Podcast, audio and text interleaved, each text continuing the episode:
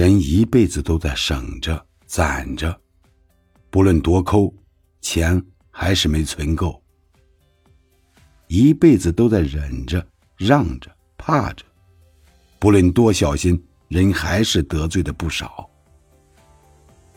一辈子都在读着、写着、感悟着，不论多聪明，亏还是没少吃；一辈子都在觉醒中。成熟中，成长中，不论多淡定，遗憾还是有。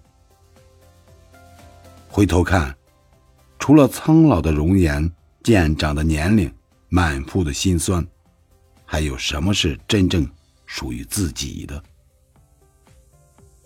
所以想开了，什么才是生活？只有自己高兴了，那才是生活。